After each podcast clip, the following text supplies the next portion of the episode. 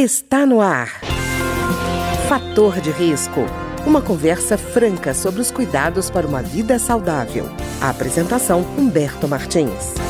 Olá, no programa de hoje nós vamos conversar sobre o projeto 24 Horas pelo Diabetes. E o nosso entrevistado de hoje é o oftalmologista Cristiano Caixeta, vice-presidente do Conselho Brasileiro de Oftalmologia, professor do departamento e chefe do departamento de glaucoma da Santa Casa de São Paulo e coordenador do projeto 24 Horas pelo Diabetes. Doutor Cristiano, tudo bem? Oi, Humberto, tudo bem? Um prazer participar com vocês desse evento. Doutor Cristiano, esse projeto 24 horas pelo diabetes, qual é o objetivo? A gente fala diabetes, é, parece que é uma coisa já corriqueira, já de domínio de todo mundo, mas eu acho que nem todo mundo entende a importância de se falar sobre diabetes, né? Essa sua pergunta, Humberto, ela é fundamental. Todos nós conhecemos ou já ouvimos falar de diabetes. Diabetes é uma palavra que está no nosso dia a dia.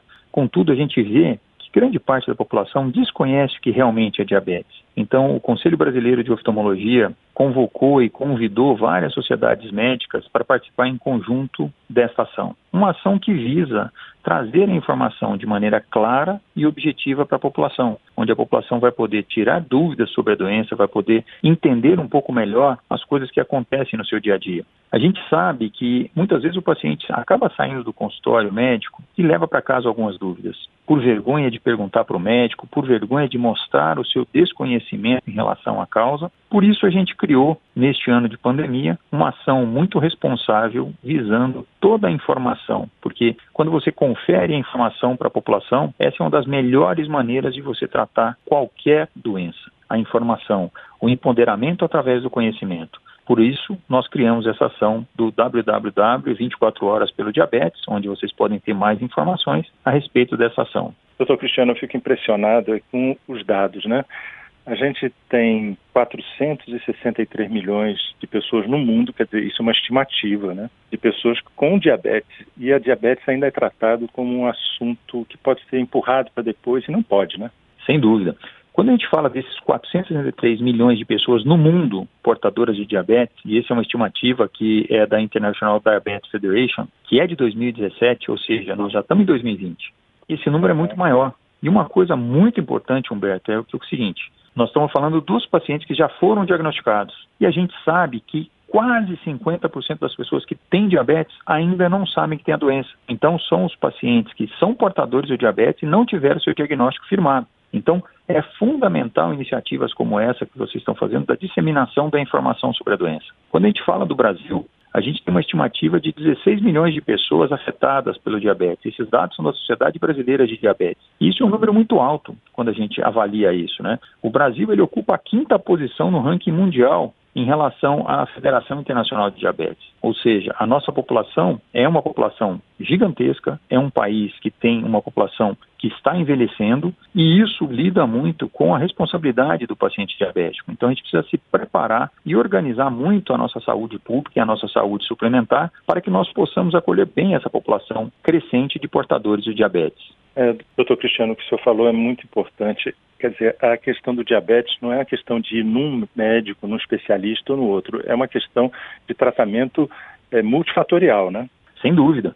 É, é, muito comum as pessoas reportarem a responsabilidade de alguma coisa a outra pessoa. No caso do paciente diabético, é muito frequente falar assim: ah, meu médico não consegue controlar minha glicemia. Ela esquece que é fundamental esse jogo, essa parceria. Isso é um time. Se um jogador seja o médico, seja o paciente, marcar gol contra, os dois perdem o jogo. E o maior prejudicado é o paciente. Muitas vezes a gente vê pessoas que, ah, eu tenho diabetes, mas eu posso comer aquele docinho, eu posso comer aquela fruta em excesso, eu posso isso, eu posso aquilo. Você pode sim tudo. Graças a Deus a tecnologia melhorou, os medicamentos melhoraram, mas nós temos que ter uma coisa que é a consciência. Eu não posso comer tudo o que eu quero, na quantidade que eu desejo, mas às vezes eu consigo equilibrar a minha dieta. Eu consigo conversar com o meu médico, ter o meu médico como um parceiro. E esse médico pode ser o clínico, pode ser o endocrinologista, pode ser o, o, o, cirurgião que acompanha esse paciente. Todos os médicos são capazes de orientar o paciente com diabetes. A gente tem que ser honesto nisso. E é uma batalha que só se ganha trabalhando em equipe, médico e paciente. Uma coisa muito importante é a gente tomar muito cuidado com profissionais não médicos que vivem dando receitas. Nós temos profissionais que são extremamente importantes no cuidado do paciente diabético, como os auxiliares de enfermagem, como os enfermeiros, como os agentes de saúde, mas a gente tem que entender que não é aquela receita que vem pela internet sem uma fonte fidedigna, sem uma, uma adequação e embasamento tecnológico em função disso, um embasamento didático. Muitas vezes a gente escuta algumas coisas e vê algumas coisas nas mídias sociais que, olha, se eu tomar isso ou aquilo, minha diabetes vai desaparecer, a minha coisa, minha doença vai sumir.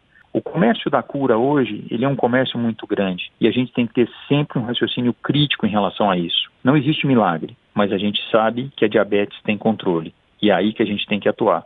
O médico, o profissional da saúde e aí a gente estende os nossos agradecimentos, as nossas felicitações aos enfermeiros, aos agentes de saúde, todas as pessoas que trabalham com isso de forma responsável. E o paciente. Sem sombra de dúvidas, esse tripé é fundamental para o sucesso no tratamento de uma doença tão grave quanto o diabetes. E, doutor Cristiano, do lado do paciente é uma coisa importante, é a honestidade na informação para o médico, né? Às vezes ele chega no, no consultório e comeu, saiu da dieta, fez tudo errado, mas chega lá para o médico e diz, não, estou seguindo tudo certinho. Aí o médico fica confuso e não sabe como tratar aquele nível de diabetes, porque ele, ele imagina que já é, esgotou, vamos dizer assim, o arsenal que ele tinha em mãos, né? Sem dúvida, Humberto. Esse, esse, esse ponto que você colocou, ele é fundamental. O paciente ele sempre tende a melhorar o seu tratamento de qualquer doença crônica quanto mais perto ele está da sua consulta com seu médico. Ele tem, de certa forma, uma vergonha de chegar no médico e apresentar um resultado diferente. Parece o aluno que vai fazer uma prova. Ele quer sair bem na prova. Então, se eu vou fazer o exame de glicemia daqui uns dias, eu, a tendência de todo mundo é controlar um pouco mais. E aí você vai falseando o resultado. Mas a gente tem tecnologias hoje que a gente consegue monitorar esse paciente com um tempo maior. Vou dar um exemplo para você na diabetes. Quando eu lanço mão de uma hemoglobina glicada ou hemoglobina glicosilada, eu consigo rastrear esse paciente ali por 90, 100 dias e consigo ver o perfil glicêmico desse paciente nesse período. Ou seja, se eu mantiver uma orientação desse paciente, eu consigo mapear ele nesse período que aumenta a minha, a minha condição de análise daquele dado. E a outra coisa são os biomarcadores. Biomarcadores são alterações que a gente observa durante o exame clínico oftalmológico, por exemplo, uma retinopatia diabética, ela pode ter um maior, um menor número de, de sangramentos na, na retina, um maior ou um menor edema retiniano por extravasamento de, de, substâncias que deveriam estar dentro do vaso sanguíneo e não na retina. Então a gente consegue observar e consegue ver isso. E aí a gente consegue trocar aquela informação com o paciente. Olha, hoje o seu número de glicemia está bom, mas os seus exames, a sua resposta biológica não está mostrando isso. Alguma coisa está fora do contexto. E sempre um bom bate-papo você vai entender. E quando o paciente entende que o médico é o seu amigo, o médico está fazendo o, o melhor para ele, ele trabalha muito junto com o médico, né? Então é essa a informação que a gente tem que ter. Desmistificar essa hierarquização. Médico e paciente estão no mesmo nível em prol da saúde daquele indivíduo. doutor Cristiano, imagino que muitos casos de diabetes acabam sendo descobertos pelo oftalmologista, né? Porque a pessoa às vezes foge do clínico, foge do médico, mas o óculos ele quer para poder enxergar, né? Então eu acho que muita gente descobre isso na hora que está fazendo a consulta oftalmológica, né? Sem dúvida nenhuma, a consulta uhum. oftalmológica ela é fundamental no diagnóstico de doenças crônicas. Por isso que a gente fala sempre da atuação de não médicos dentro da área médica. Trocar óculos não significa que a sua saúde ocular está em boa situação. É fundamental que você tenha uma consulta com um médico oftalmologista, porque só ele é capaz de avaliar sinais e sintomas de doenças crônicas que podem acontecer nos seus olhos. Você diagnosticar um glaucoma em fase inicial, você diagnosticar uma retinopatia diabética em fase inicial, são fatores preponderantes para que você tenha uma visão durante toda a vida. Se você simplesmente fica atuando e trocando seus óculos em profissionais não médicos que muitas vezes têm interesses interligados numa venda casada de óculos, a gente fala muito que a troca dos óculos nunca será um exame oftalmológico. A troca dos óculos é uma parte pequena do exame oftalmológico que deve ser feito sempre com o médico oftalmologista. Quando a gente perde essa oportunidade do diagnóstico, às vezes o custo é muito caro na vida futura de um paciente. E, doutor Cristiano, é, eu estava lembrando que existe um projeto em tramitação na Câmara dos Deputados que prevê é, a instalação de centros né, de atendimento às pessoas portadoras de diabetes, espalhado pelo todo o país a partir da de assim seriam formados em locais onde há incidência maior da doença, né? Inclusive com atendimento médico com todas envolvendo todas as especialidades que fazem parte desse diagnóstico e do tratamento. Isso seria uma, uma boa solução, né? Sem dúvida. Esse projeto de lei a que você se refere é o 9966 de 2018, um projeto de lei que cria os Centros Integrados de Diabetes. É um projeto que foi proposto pelo senador à época, Dr. Ronaldo Caiado, tramitou toda a parte do Senado. Hoje ele encontra-se na Câmara Federal para ser avaliado e ele está dentro da Comissão de Finanças e Tributação, aguardando a relatoria do relator. Em função disso, a gente tem uma, uma condição muito importante de atendimento e acolhimento à população.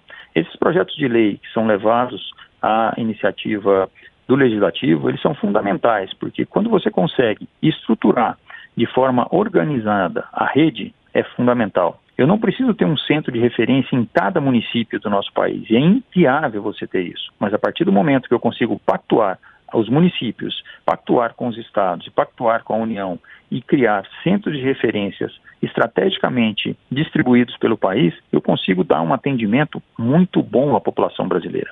O SUS, com todos os seus problemas, ele é um modelo de referência mundial em relação à prestação de serviço. Nós sabemos que existem dificuldades, nós sabemos que ele não é perfeito, mas ele tem uma ideologia muito boa. O que falta é a gente conseguir organizar a rede, conseguir nortear e trilhar um caminho ideal para que esse paciente possa conseguir obter a sua informação e o seu tratamento com a melhor maneira possível. Quando você integra todas as especialidades que estão vinculadas naquele paciente, aquele paciente dentro de um mesmo local consegue ter a integração de seus dados oftalmológicos, nefrológicos, da parte da diabetes, da parte da geriatria, da parte da cardiologia, da parte da angiologia, da parte do pé diabético, da parte das complicações que ele tem, você presta um serviço muito melhor a esse paciente e esse paciente é acolhido como um todo, como um ser humano, em toda a sua essência, e não simplesmente só olho, só pé, só rim. Essa é a ideia de você criar um projeto como esse, onde o paciente vai ser atendido e acolhido como um todo. E, doutor Cristiano, eu estava lembrando também que, embora seja uma doença crônica, parece que a, a, convivência, às vezes, com a doença faz com que a pessoa relaxe um pouco, né? E eu estava lembrando que em 2019, 4 milhões e 200 mil pessoas morreram em razão de problemas do diabetes e, e, as suas complicações, né? E que a doença é responsável por reduzir a expectativa de vida das pessoas de meia idade em 4 a 10 anos. Quer dizer, é muita coisa, né, doutor Cristiano? É muita coisa. A, a diabetes é a doença que mais acomete o paciente na fase produtiva da sua vida, vamos dizer assim, né? É, esse comprometimento é muito importante. E isso que você falou, toda doença crônica, as pessoas tendem a esquecer um pouquinho ou se descuidar ao longo da vida. E isso é fundamental que você mantenha atento, mantenha sempre alerta para cuidar sempre, todo dia. Você tem que cuidar, você tem que avaliar você tem que acompanhar a sua doença. É muito fácil, né, Humberto? Se a gente pensar hoje o que a gente está vivendo dentro de uma pandemia e hoje o relaxamento das pessoas ele já se faz presente, ou seja, você já vê pessoas hoje na rua, nós estamos no meio de uma pandemia e pessoas se descuidando um pouco do seu cuidado, deixando de usar a máscara, deixando de tomar as medidas necessárias de higiene. É fundamental que em situações como uma doença crônica do diabetes ou no meio de uma pandemia, como a gente está vivendo do Covid-19, a responsabilidade de cada cidadão com a sua saúde e com a saúde do próximo. Então, é fundamental que todo mundo, vamos brincar assim, goste de si mesmo. Porque se eu não gostar de mim, eu não vou gostar do próximo. E na doença crônica a mesma coisa. Eu tenho que manter esse tratamento pela vida inteira e de uma forma muito responsável. E trazendo para junto de mim a família, trazendo o médico, trazendo o meu comprometimento em função disso. Isso é fundamental para que você tenha um sucesso muito grande em função dessas questões. Tá ótimo. Eu queria agradecer então ao oftalmologista Cristiano Caixeta, que é vice-presidente do Conselho Brasileiro de Oftalmologia, é professor e chefe do Departamento de Glaucoma da Santa Casa de São Paulo e coordenador do projeto 24 Horas pelo Diabetes, que você pode acessar com todas essas informações pelo www.24h de hora, né? 24h pelo diabetes.com.br. Doutor Cristiano, muito obrigado. Muito obrigado a você, Humberto. O programa de hoje teve trabalhos técnicos de Ricardo Coelho. Se você tem alguma sugestão de tema ou comentário sobre o programa de hoje, basta enviar uma mensagem para o endereço eletrônico programa fator de risco, tudo junto, arroba gmail.com. Até o nosso próximo encontro. Fator de risco, um programa com dicas para melhorar a saúde. Uma produção da Rádio Câmara, transmitida por emissoras parceiras de todo o Brasil.